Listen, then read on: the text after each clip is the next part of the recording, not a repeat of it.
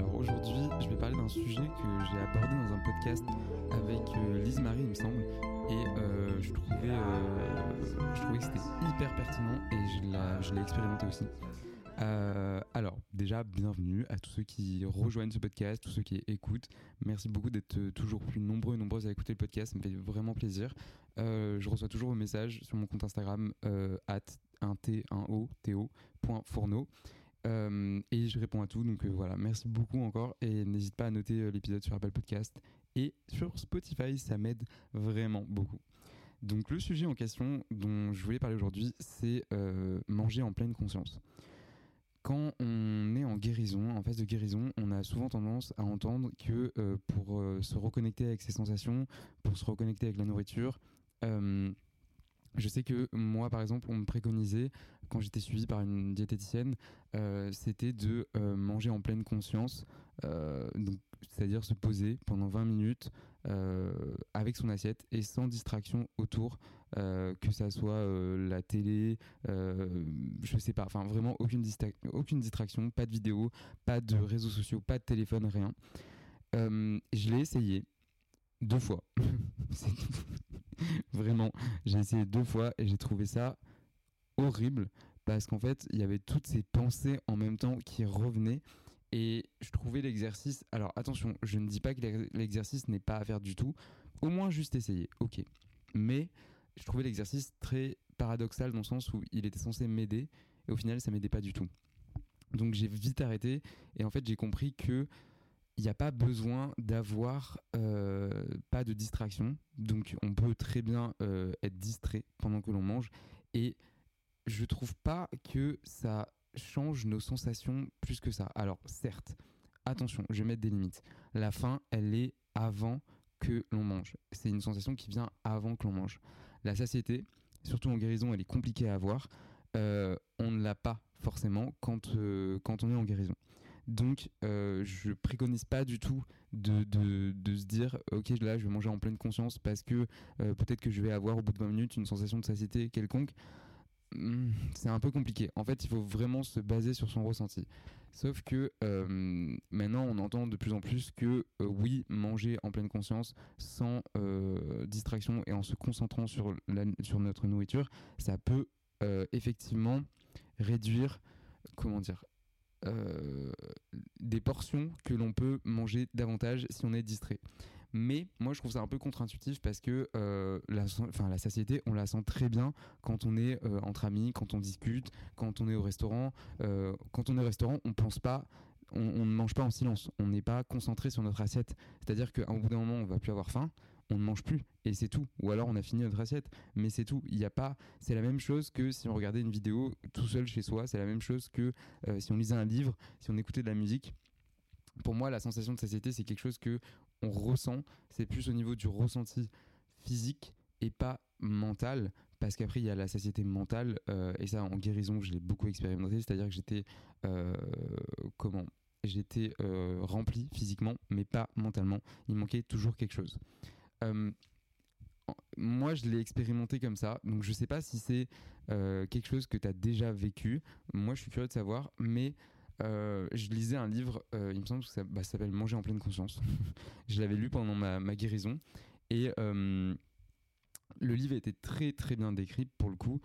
Mais moi, je trouvais ça un peu compliqué à appliquer parce que, mis à part chez soi, seul et pas à table avec des gens, c'est compliqué de, de le faire. C'est-à-dire, par exemple, c'était euh, à chaque fourchette, à chaque cuillère, il faut euh, penser à ce que l'on mange, euh, penser à d'où vient la nourriture, etc. Enfin, ça partait assez loin. Et j'étais pas, j'étais pas du tout en accord avec ça. Il fallait penser à son souffle, etc.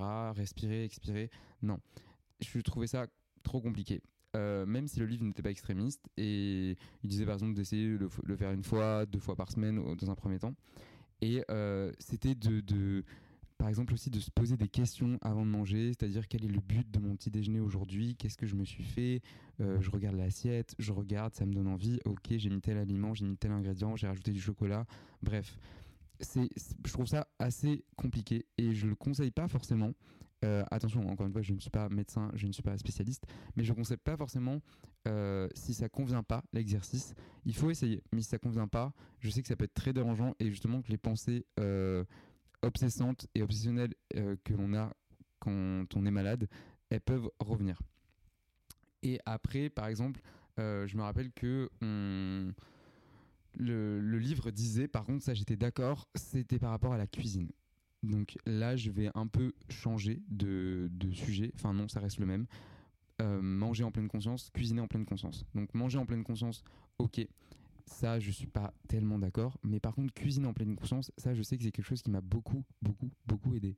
C'est-à-dire que euh, on peut pratiquer cette pleine conscience pendant la préparation du repas.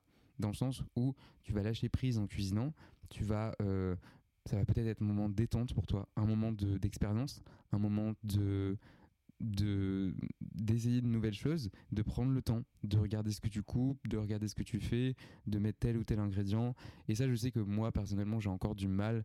Euh, enfin, j'ai pas, non, c'est pas du mal, c'est juste que j'ai pas l'habitude et j'aime pas euh, cuisiner dans le bruit. Je trouve ça vraiment horrible. Euh, je, je mets pas de. Si, peut-être ça m'arrive des fois de mettre un fond de musique, mais très très faible.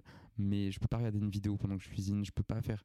J'aime bien me concentrer sur ce que je fais. Quand je tourne des recettes, par exemple, pour mon compte Instagram, euh, je laisse le son en fait de la vidéo. Je sais pas si vous avez déjà remarqué, mais parce qu'en fait, je ne, il y, a un gros silence chez moi.